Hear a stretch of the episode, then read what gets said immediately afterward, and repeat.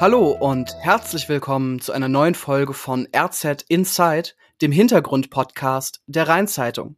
Ich bin Finn Holitzka und ich arbeite normalerweise in der Kulturredaktion. In diesem Podcast aber spreche ich mit Journalisten und Journalistinnen, die die Rheinzeitung mit ihren Recherchen und Texten prägen. Wenn ihr keine Folge verpassen wollt, folgt uns gerne auf Spotify. Mein heutiger Gast ist Redaktionsleiter in der Lokalredaktion Bad 9a Ahrweiler. Im Sommer war er, wie so viele von uns, betroffen von der verheerenden Flut, die das Ahrtal erreichte. Aber er war eben auch mittendrin, als Journalist und als Mensch. Kein wahnsinnig angenehmes Thema. Ich freue mich umso mehr, dass er sich die Zeit nimmt. Herzlich willkommen, Uli Adams. Hallo, Finn. Und es geht auch sofort los nach nur einem Spot unseres Partners. Dieser Podcast wird unterstützt von Simona AG.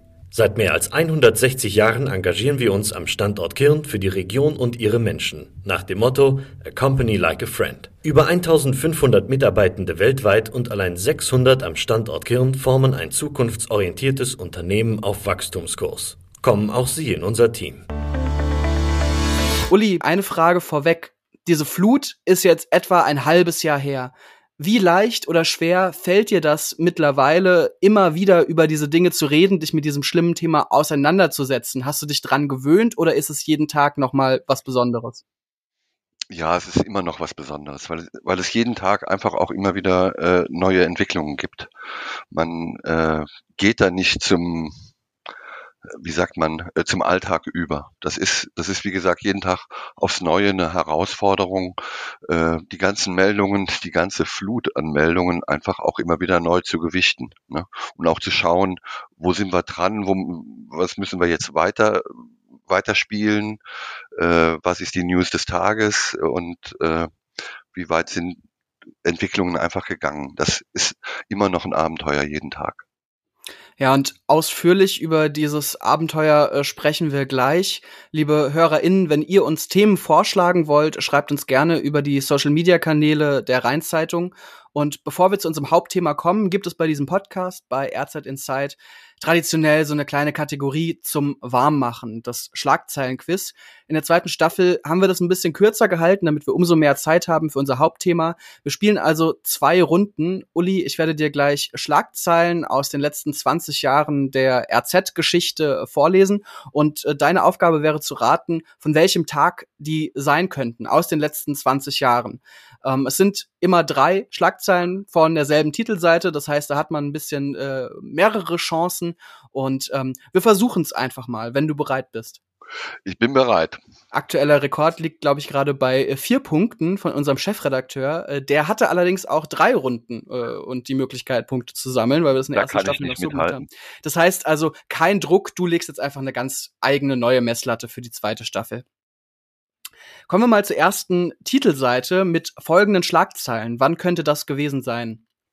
Kaum gewählt, schon unzufrieden. Da geht es darum, dass zwei Drittel den Wahlausgang kritisch sehen und die Mehrheit rechnet mit einem Jamaika-Bündnis. Zweite Titelseite, äh, äh, zweite Überschrift von derselben Titelseite. Ab sofort gilt Ehe für alle. Das fand ich sehr äh, zum Schmunzeln, weil gilt für alle klingt so, als muss jetzt jeder die Ehe für ja. alle machen, aber sie ist jetzt erlaubt. Und äh, die dritte Schlagzeile, auch am selben Tag, was Regionales, Glocke des Anstoßes. Da geht es um ein Nazi-Relikt in Herxheim, das dafür Aufruhr gesorgt hat und eine Glockensachverständige wurde dann zu Rate gezogen. Also kaum gewählt, schon unzufrieden. Ab sofort gilt Ehe für alle und die Glocke des Anstoßes. Hast du eine grobe Idee, wann das gewesen sein könnte? Ja, unmittelbar nach der Bundestagswahl, würde ich mal behaupten. Das ist schon nach mal eine ganz heiße Spur. Ja, im September 2021. Mhm. 25. Ich, 26. September. Ich, äh, ich gebe dir noch mal, ich gebe dir noch mal einen Tipp. Die Mehrheit rechnet mit einem Jamaika-Bündnis, hieß es in der Unterzeile zu dieser ersten Überschrift. Dann war es die Landtagswahl. Ich komme da nicht, nicht wirklich weiter. Ja, es ist wie bei allen diesen äh, Quizrunden, es ist wahnsinnig schwer. Ich sag das äh, ja. auch immer dazu, weil es stimmt. Ich spiele das vorher mit Kollegen mal zur Probe durch. Es ist wahnsinnig schwer. Also ähm, du kannst ja einfach mal einen wilden Tipp abgeben. Ich, ich sage Landtagswahl jetzt. Nach mhm. der Landtagswahl. Und welches Datum aus dem Bauch raus? Äh, das müsste ja dann im März, April gewesen sein. Tatsächlich schönes Beispiel dafür, wie uns manchmal äh, ja dann die Erinnerung äh, trügt oder wie es eben doch einfach ein, ein ziemlich vertracktes Quiz ist. Äh, wir reden über den 30. September 2017, also die äh, schon Ach, die ja. vorherige Bundestagswahl. Deswegen warst du mit der Bundestagswahl eigentlich ziemlich ja. gut unterwegs. Ähm, aber 2017, da war äh, Jamaika noch äh, im Gespräch, dann sagte Lindner besser nicht regieren als falsch regieren. Naja, so wo, wir jetzt, wo wir jetzt gelandet sind, wissen wir alle. Macht aber gar nichts, denn es gibt noch äh, eine zweite Chance äh, mit drei neuen Schlagzeilen, also einem neuen Paket, von einem anderen Tag. Die erste Zeile lautet Party und Tränen, Ade Kloppo. Ja, also der Fußballtrainer ja. verlässt seinen Verein. Mhm. Dann No Angels singen um den Sieg. Diese Band, äh, die mhm. No Angels, wollen beim ESC zwölf Punkte für Germany mhm. holen. Und mhm. der 700. Tatort spielt in Leipzig. Das stand mal auf unserer Titelseite. Der 700. Tatort in Leipzig, äh, damals ja. mit äh, Simone Tomalla und Martin Wuttke. Ich weiß nicht, ob man sich erinnert, wenn man Tatort-Fan ist. Bin ich. Ich kann Dann mich an alles ja schon mal erinnern. gute Voraussetzungen. Ich, ja, ja, ich glaube auch, dass es der Abschied von, von Kloppo in Mainz war. Dortmund hat man keine Party gefeiert. Aber jetzt, boah, No Angels, das ist ja alles auch schon fast 20 Jahre her. Die ja, haben immerhin ein, vor kurzem ihr ja. Comeback gelandet, aber davor waren sie eine Weile in der Versenkung verschwunden, das stimmt. Ja, ja. also Kloppo Mainz, das wäre so mein Anhaltspunkt. 2021, 2011, Saisonende Mai, 15. Mai 2011. Ja, lieber Uli, eine dieser Angaben stimmt tatsächlich. Saisonende der Fußball-Bundesliga ist äh, in aller Regel im Mai. Es war aber schon 2008, äh, da hat Kloppo ja, okay. Mainz ja. verlassen. Ja. Am 24. Mai 2008 äh, hatten wir diese, diese Schlagzeilen mit den No Angels und mit dem 700. Tatort. Mittlerweile sind wir, glaube ich, weit über 1000 bei den Tatorten. Ähm, ja. Aber hey, wie gesagt, es ist nur ein kleines Spiel zum Warmmachen. Äh, die mhm. Punkte kann sich eh keiner merken. Und äh, ich finde es immer ganz interessant, einfach nochmal in Erinnerung zu schwelgen, auch diese alten Titelseiten durchzuklicken. Äh, liebe HörerInnen, wenn ihr das E-Paper nutzt, könnt ihr das auch machen. Äh, die letzten äh, 20 Jahre da mal zurückgehen. Äh, es ist immer mal eine nette Zeitreise. Tatsächlich äh, mit einer kleinen Zeitreise steigen wir auch ein. Die ist natürlich alles andere als nett. Unser Hauptthema, äh, das ist heute eher ein schweres. Ähm, kommen wir mal zu diesem unheilvollen 14. Juli 2021. Zur Erinnerung, Italien ist gerade Fußball-Europameister geworden. Die Corona-Inzidenz im Land, die liegt bei sieben. Und die Grünen starten noch mit KanzlerInnen-Ambitionen in den Wahlkampf, in die heiße Phase. Doch äh, der Abend und die Nacht, die den folgen, die werden halt für ganz viele Menschen alles verändern. Es fallen in dieser Nacht bis zu 148 Liter Regen pro Quadratmeter. Am Ende, da beklagen wir mehr als 130 Tote, mehr als 700 Verletzte, Tausende Vermisste äh, zwischenzeitlich. Zwei von denen äh, fehlen leider immer noch. In Gemeinden wie Schuld, Insul, Altena, Dernau spielen sich äh, unglaubliche Szenen ab. Äh, also Autos und Traktoren werden weggeschwemmt, Häuser stürzen ein, Menschen retten sich irgendwie an Regenrinnen und auf Dächer. Die Bundesumweltministerin Svenja Schulze, die hat danach gesagt, der Klimawandel ist in Deutschland angekommen. Uli, mal ganz persönlich gefragt, wie hast du diesen Tag erlebt? Wie erinnerst du dich daran? Und wann ist dir gedämmert, hier passiert was richtig Großes? Also nicht nur für den nächsten Aufmacher, sondern wahrscheinlich für die nächsten Monate und Jahre. Kannst du dich noch erinnern? Ich kann mich noch gut an den Tag erinnern, weil es, wie gesagt, äh, ja den ganzen Tag im Prinzip geregnet hat. Das Thema Hochwasser war morgens in unserer äh, Redaktionskonferenz schon das Thema. Und wir äh, haben überlegt, wie, wie begleiten wir den Tag? Also wenn man weiß, es, es, es gibt diese Sturzfluten, wird es heute geben. Man weiß aber einfach auch nicht, äh, wann tritt das ein, wie schlimm, wie schwer wird das. Wir sind Hochwasser erfahren, sowohl was die A als auch äh, den Rhein angeht. Deshalb, ja, was für uns, also ja, eine klare Sache, ja, es wird ein Hochwasser geben. Ne? Nur, wie gesagt, wann ist der Zeitpunkt, schaffen wir das, wird das in, innerhalb der, äh, des, äh, der vor Redaktionsschluss soweit sein, können wir das heute schon absehen. Also wir haben uns im Prinzip darauf vorbereitet, aber über den Tag äh, gab es ja dann auch keine Nachrichten. Ich habe dann nachmittags um vier beispielsweise in, in Altena am Campingplatz äh, angerufen, habe gefragt, was habt ihr euch vorbereitet? Ja, sagen sie, wir haben hier alles abgeräumt, äh, da steht jetzt nichts mehr, außer den, den, den Dauercampern, die da ihre Teile dann gesichert hatten soweit man das dann eben kann.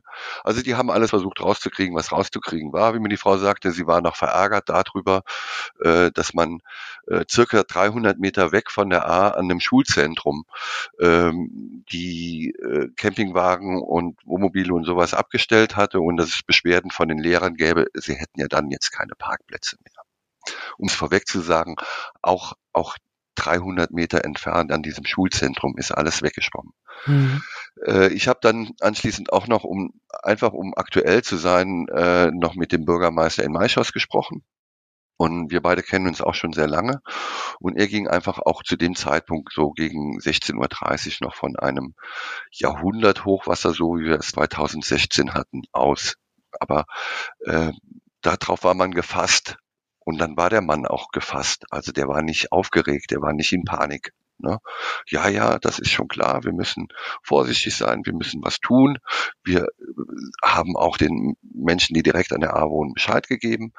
Also man war auf ein großes Ereignis vorbereitet, aber äh, was dann später kam, war halt eben eine ganz andere Geschichte. Für mich ging der Tag einfach äh, im Stadtrat Remagen weiter im Stadtrat Bad Preisig weiter, ähm, wo ich, wo es um eine, eine spannende Geschichte ging, nämlich äh, die Zukunft der Römerthermen, dem großen Thermalbad in Bad Preisig. Und als ich äh, aus der Jahnhalle rauskam, wo die Sitzung stattfand, mit Bürgerbeteiligung, mit allem drum und dran, da hatte es dann so gegen 20 Uhr aufgehört zu regnen. Und bevor ich ins Auto steigen konnte, äh, sagte mir noch ein Kollege, schickt doch mal euren Fotografen nach Adenau oder in die Verbandsgemeinde Adenau. Da geht gerade die Welt unter. Das mhm. war so mein letzter Stand. Ich habe dann den Kollegen Christian Konietzki gebeten, an der Geschichte dran zu bleiben. Wir haben den Fotografen äh, informiert. Dann bin ich ins Homeoffice gefahren und habe meinen Stadtrat geschrieben, weil ich dachte, der nächste Tag wird ein Hochwassertag. Da war die Geschichte im Prinzip an dem Mittwochabend für mich erstmal vorbei. Und morgens um sechs klingelt das erste Mal das Telefon und der stellvertretende Chefredakteur, der Manfred Roch, ist am Telefon und sagt, weißt du, was los ist? Weißt du, was passiert ist? Äh, dass der stellvertretende Chefredakteur morgens um sechs anruft, das ist auch schon alles andere als alltäglich, richtig? Ja, allerdings. Also da, da war dann schon klar, okay, irgendwas ist hier ganz und gar nicht ja, ja, ja. Äh, normal. Absolut, absolut. Er sprach auch gleich davon, dass fast 2000 Menschen in, in Sinzig, äh, also unten an der A, an der A-Mündung sozusagen, äh, evakuiert werden mussten. Also da war schon abzusehen, dass da ist jetzt was passiert, was wir bisher nicht kannten.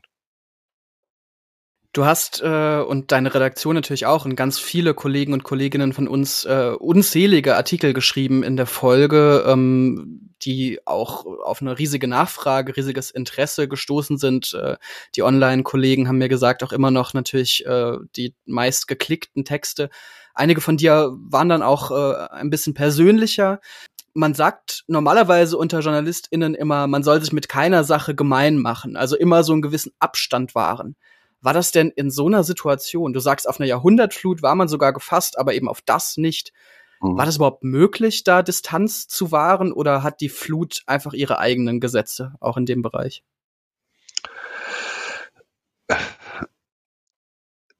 Journalisten ticken, glaube ich, anders als äh, andere Menschen. Wir haben, wir haben immer so zwei, zwei, äh, wir haben Bauch und Kopf. Und äh, so, so passiert das dann auch. Man versucht nachrichtig zu sein für den Moment, man versucht die Lage zu überblicken auf der einen Seite und in dem Moment, wo man einfach mal äh, abschaltet, dann kommt der Bauch und dann kommt die andere Seite, dass man einfach merkt, wie sehr einen das trifft. Beate Au, meine Kollegin Beate Au und ich sind, arbeiten beide seit 30 Jahren da äh, an der A. Da, da kann man nicht nur mit dem Kopf arbeiten. Da ist einfach viel Emotion, viel Bauch dabei. Ne? Für uns, wir sind im Pott, man darf das vielleicht sagen, aber wir haben gesagt, unsere Heimat ist am Arsch. Also pardon, einfach dieses harte Wort, aber äh, für uns ist einfach auch in dem Moment äh, eine Welt zusammengebrochen. Ne? Es war für uns ein, eine unfassbare Geschichte. Ne? Auf der anderen Seite mussten wir aber wie Journalisten auch reagieren und versuchen, nachrichtlich an die Sache erstmal ranzugehen, mal den, einen Überblick zu bekommen, äh, was da überhaupt alles passiert ist genau das, äh, dieses Überblick bekommen, dieses ja Recherchieren ja. im ganz basalen Sinn, das war ja alles andere als einfach, also aus zig Gründen. Einerseits, äh, weil man wahrscheinlich jeder, der dort beruflich äh, lokaljournalistisch verankert ist, kennt dort Leute, die die schlimm betroffen waren, äh, aber auch ganz logistisch. Also es waren äh, Stromausfälle zu beklagen, das Internet hat nicht funktioniert, das Telefon hat oft nicht funktioniert. An manche Orte kam man ja überhaupt nicht einfach so hin mit dem Auto oder zu Fuß, ja. sondern die waren militärisch im Prinzip nur zu betreten durch, durch gewisse Vorkehrungen, die da getroffen waren.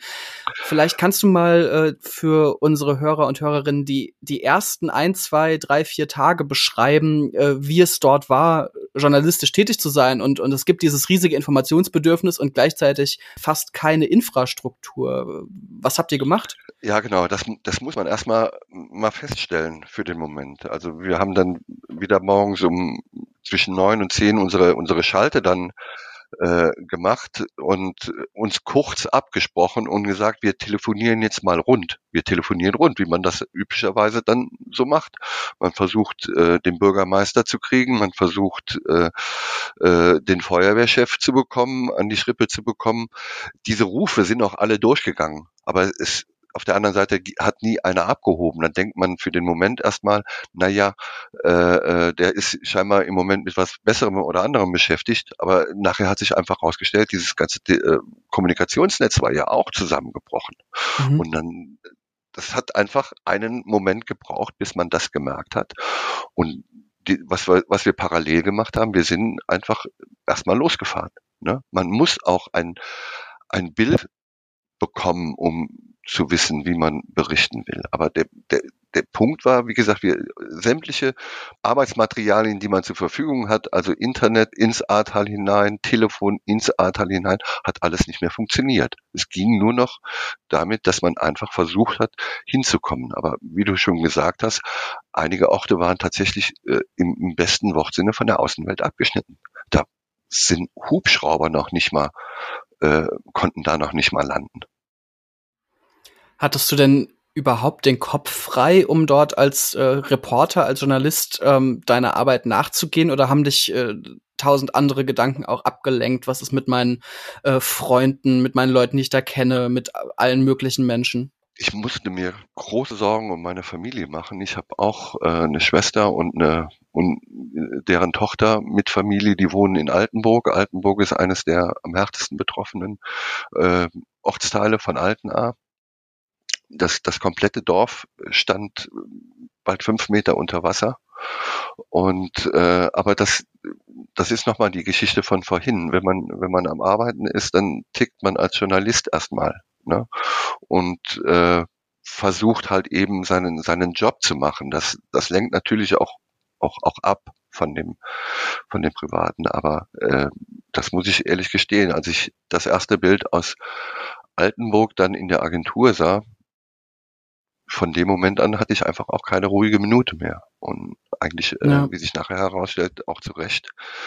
Bei der Nichte war das Haus bis unter das Dach, äh, stand es bis unter das Dach unter Wasser und die haben sich über ein Dachfenster äh, und eine Leiter in den, in den Berghang hineingerettet, wo sie die ganze Nacht äh, äh, gesessen haben und am nächsten Tag gegen Mittag dann mit dem Hubschrauber äh, ausgeflogen wurden.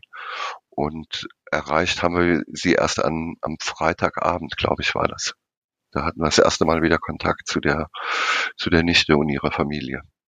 Sie ja. waren immer zwei Geschichten.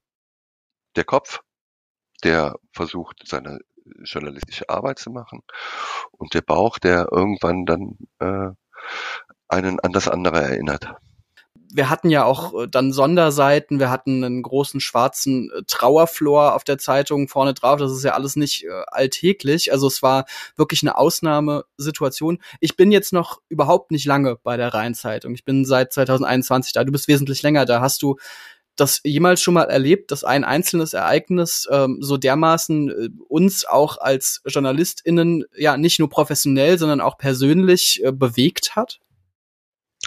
Nein. Also äh, ich kann mich an kein regionales Ereignis innerhalb der Rheinzeitung überhaupt erinnern, also in unserem Verbreitungsgebiet, was sowas ausgelöst hat. Klar, es gab in, wie gesagt, ich arbeite seit 30 Jahren für die Rheinzeitung. Da gab es immer Highlights, die, die einen auch betroffen gemacht haben, ob es der äh, Tsunami äh, 1996 war oder, oder andere Ereignisse, schreckliche Ereignisse, Geiselnahmen und so weiter. Aber das war, das war ja außerhalb unseres äh, Einflussbereiches oder Gebietes. Ne? Aber dass wir so, so eine Katastrophe oder so eine Betroffenheit und so eine, so eine Hilfsbereitschaft äh, äh, innerhalb unseres Verbreitungsgebietes in irgendeiner Situation gehabt hätten, daran kann ich mich nicht erinnern. Hm. Kommen wir vielleicht noch mal zu der Berichterstattung in der unmittelbaren Folge. Ähm, es gab dann äh, selbst im äh, Mantel, das heißt also in dem Teil der Rheinzeitung, der in allen regionalen und lokalen Ausgaben erscheint, gab es also wirklich wochenlang, ich habe es extra noch mal nachgeschaut, äh, Sonderseiten, drei, vier, fünf Stück jeden Tag. Ein unglaublicher Kraftakt von allen, die da beteiligt waren. Natürlich äh, ganz besonders äh, deine Redaktion in Bad Neuenahr-Ahrweiler. Wie hast du das äh, empfunden? Musstet ihr da ein Stück weit auch über eure Grenzen hinausgehen für den Job? Ja, klar.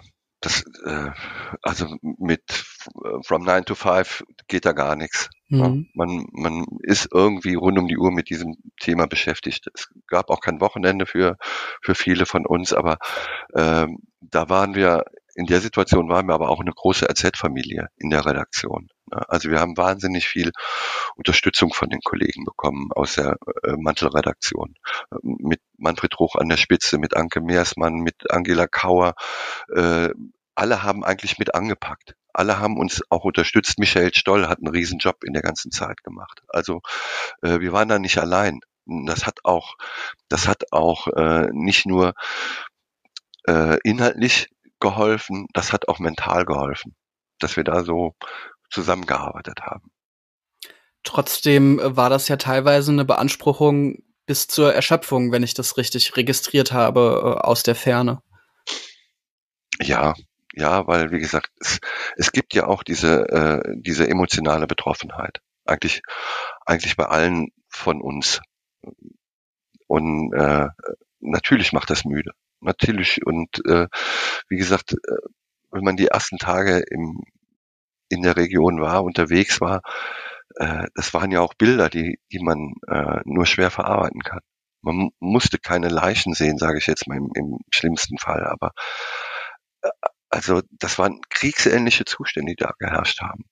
Mhm. Ja, Friedhöfe, auf denen Autos standen, wo Bäume, also wo, wo auch diese Totenruhe, also so, also alles, was einen so emotional packt, äh, hatte diese Flut einfach zu bieten. Ja. Ja, wirklich ein, ein Ereignis, das man sich vorher nicht vorstellen konnte und auch danach äh, schwer begreifen. Ähm, man hat ja andererseits auch gesehen, dass gerade dieser Umstand, also es ist einfach etwas so Besonderes, etwas vielleicht auf die Art nie dagewesenes, das hat nochmal den Stellenwert der lokalen Berichterstattung ganz stark unterstrichen eigentlich. Ähm, die Rolle der Medien in dieser Krise war ja von Anfang an ein Thema. Also die Flut war immer auch ein Medienthema. Schon direkt in den ersten Tagen hat das gehießen, mit Bezug jetzt auf Nordrhein-Westfalen, wo es ja leider auch abging, hätte der WDR da nicht nachts sein Programm umstellen müssen und die Leute warnen müssen. Dann äh, hat man natürlich dieses Laschet-Foto, wo er lacht, was wir alle noch im Kopf haben. Ähm, eine RTL-Reporterin hat sich anscheinend extra mit Schlamm eingeschmiert, damit es ein bisschen spektakulärer aussieht, wo sie steht. Reißerische Schlagzeilen der Bildzeitung gab's äh, also sowieso. Wie denkst du darüber nach, dass natürlich in so einer Ausnahmesituation die, die lokale Berichterstattung besonders gefragt ist? Also ironischerweise, gerade dann, wenn es besonders schlimm ist, ist äh, eigentlich äh, unsere, eure Arbeit besonders wichtig? Wie, wie geht's dir damit?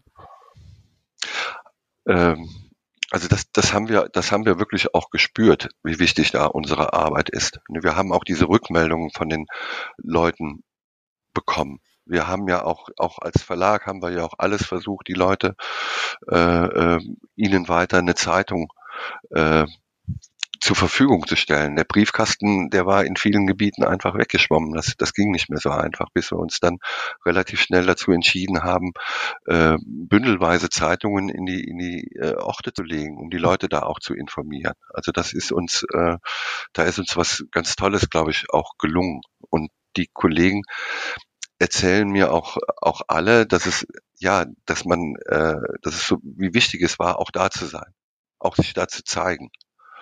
Ähm, ich meine, am Anfang hatte man ohnehin keine andere Möglichkeit, als hinzufahren oder versuchen hinzukommen. Da waren wir auch ziemlich kreativ, was die äh, äh, Möglichkeiten anging. Aber äh, dieser direkte Kontakt, dann da zu sein, das hat, das hat den Leuten auch gut getan. Äh, überregional gut. So, so ein Ereignis zieht dann auch alles, was die Journalie zu bieten hat, äh, dann dahin. Also von Bildzeitungen, Fernsehsendern. Allesamt haben sie sich da versammelt. Was ja auf einer anderen Ebene natürlich auch gut war. Also ich denke, das Spendenaufkommen war wahrscheinlich auch deshalb so enorm, weil sehr viel Berichterstattung auch überregional gelaufen ist. Also es ist ein zweischneidiges Schwert auf eine Art. Ja, ist es definitiv ein zweischneidiges Schwert. Ne? Äh, aber ja, ich möchte jetzt keinen keinen Kollegen-Bashing machen, aber was die Bildzeitung dann manchmal da getrieben hat, das äh, ja, das war schon unterste Schublade. Ne? Aber die sind ja auch andere unterwegs. Man weiß ja äh, unterwegs, man weiß ja auch, worauf man sich einlässt, wenn die Bildzeitung kauft. Ja. Du hast in einem Artikel, äh, jetzt mal abseits äh, von, vom Boulevard, äh, du hast in einem Artikel auch äh, beschrieben, ist ein Phänomen, was man, glaube ich, kennt, wenn man sich mit Medien auseinandersetzt. Es gibt ein Ereignis, dann ist die Berichterstattung immens und äh, nach Tages- oder Wochenfrist tröpfelt das äh, langsam so aus und andere Themen rücken wieder in den Fokus. Du hast damals geschrieben, ähm, dann gab es äh, leider ein Unglück in Leverkusen, das hat dann schon wieder die Flut abgelöst als äh, Top-Thema.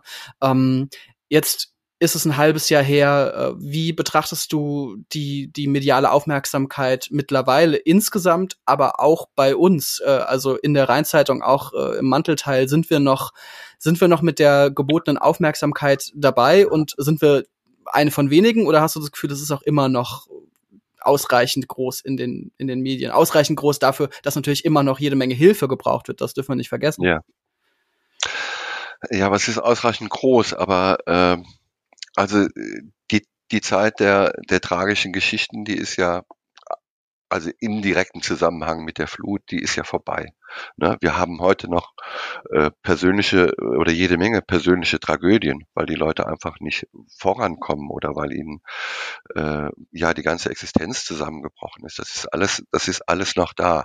Aber es ist äh, für die für die überregionalen Medien ähm, ja, man, man pickt sich da so einzelne Geschichten raus, aber äh, was man insgesamt sagen kann, ist, dass die, die Region nicht vergessen wurde.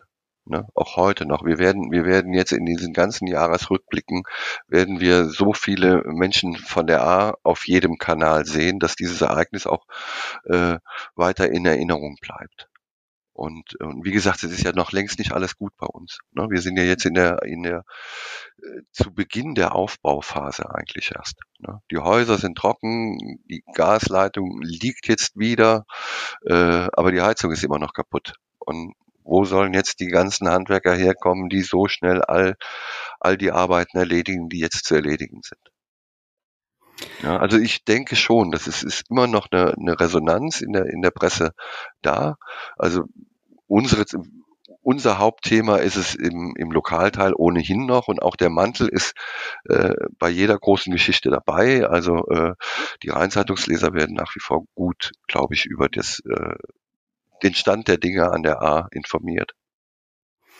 Und da wird es leider, muss man sagen, natürlich noch eine ganze Weile äh, notwendig sein, Berichterstattung zu leisten. Gut, wenn die dann äh, in guten Händen ist. Ich möchte gerne meinem heutigen Gast, dem Redaktionsleiter aus Bad Neuenahr, Aweiler Uli Adams, noch eine letzte Frage stellen. Es ist eine Prognosefrage, das heißt, die Antwort darauf kann er nicht wissen, er kann aber mutmaßen. Mhm. Äh, lieber Uli, du darfst mal in die Glaskugel schauen. Meine Prognosefrage für diese Staffel, und wir können dann am Ende bei allen Folgen vergleichen, wer sagt was, die lautet, äh, machen wir mal den Jahresrückblick, aber schon den von 2022. Was denkst du, könnte das Top-Thema oder ein Top-Thema oder mehrere Top-Themen des Jahres 2022 werden? Deutschland hat die Corona-Krise immer noch nicht im Griff. Das wird vermutlich so die, die, die Schlagzeile am Ende des Jahres sein. Ne? Das dritte oder das dritte Jahr dann äh, Pandemie äh, und wir eiern möglicherweise immer noch rum. Das könnte ein Thema sein. Sportlich haben wir im nächsten Jahr, glaube ich, Katar, die, die WM, die wird auch uns, auch wenn sie erst im Jahresende stattfindet, aber glaube ich ab Mitte des Jahres beschäftigen. Äh, was könnte noch ein Thema für das nächste Jahr sein? Ja. Ähm, ich wünsche mir noch, ähm, dass wir eine, eine, eine gute Bilanz fürs Ahrtal halt einfach finden, wie die, wie die Überschrift lauten kann. Fällt mir im Moment noch nichts ein. Aber ich hoffe, dass wir da einfach ein positives Fazit 2022 schon mal ziehen können. Alle Menschen wieder in ihren Häusern. Das wäre so eine schöne Überschrift für, für das Jahresende 22. Ich finde es äh, sehr nachvollziehbar, dass dir erstmal negative Dinge einfallen. Äh, umso schöner, dass äh, du es auch schaffst, ein bisschen Hoffnung reinzubringen. Ich kann nur sagen, natürlich äh, hoffe ich dasselbe.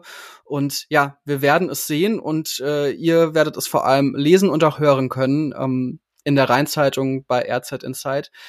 Ich bedanke mich auf jeden Fall ganz herzlich bei Uli Adams. Uli, dass du dir die Zeit genommen hast, dass du hier mit mir gesprochen hast. Und ich bedanke mich natürlich auch bei allen, die zugehört haben. Äh, Wenn es euch Spaß gemacht hat oder ihr es interessant fandet, dann hört gerne auch bei den nächsten Folgen wieder zu. Mein Name ist Finn Holitzka und äh, das war RZ Insight.